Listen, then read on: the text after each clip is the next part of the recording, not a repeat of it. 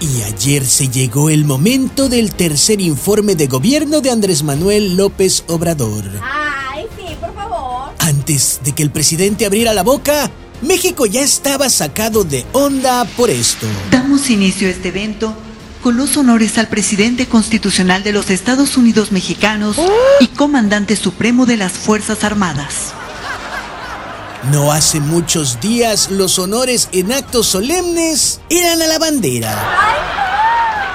A no ser que el presidente haya firmado un decreto donde él se convierte en la bandera. Con el informe del día de ayer, hemos llegado a los tres años de gobierno. Ya no más falta de la mitad para atrás. Palabras limpias. El presidente López Obrador dijo que ha logrado que no haya más corrupción.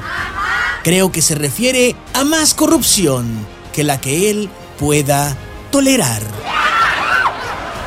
Así, el presidente Andrés Manuel López Obrador basó su informe en su posverdad construida con la idea de sus otros datos. Ay, pobrecito. Aunque la realidad sea siempre más cerca que los dichos y los datos imaginarios del presidente.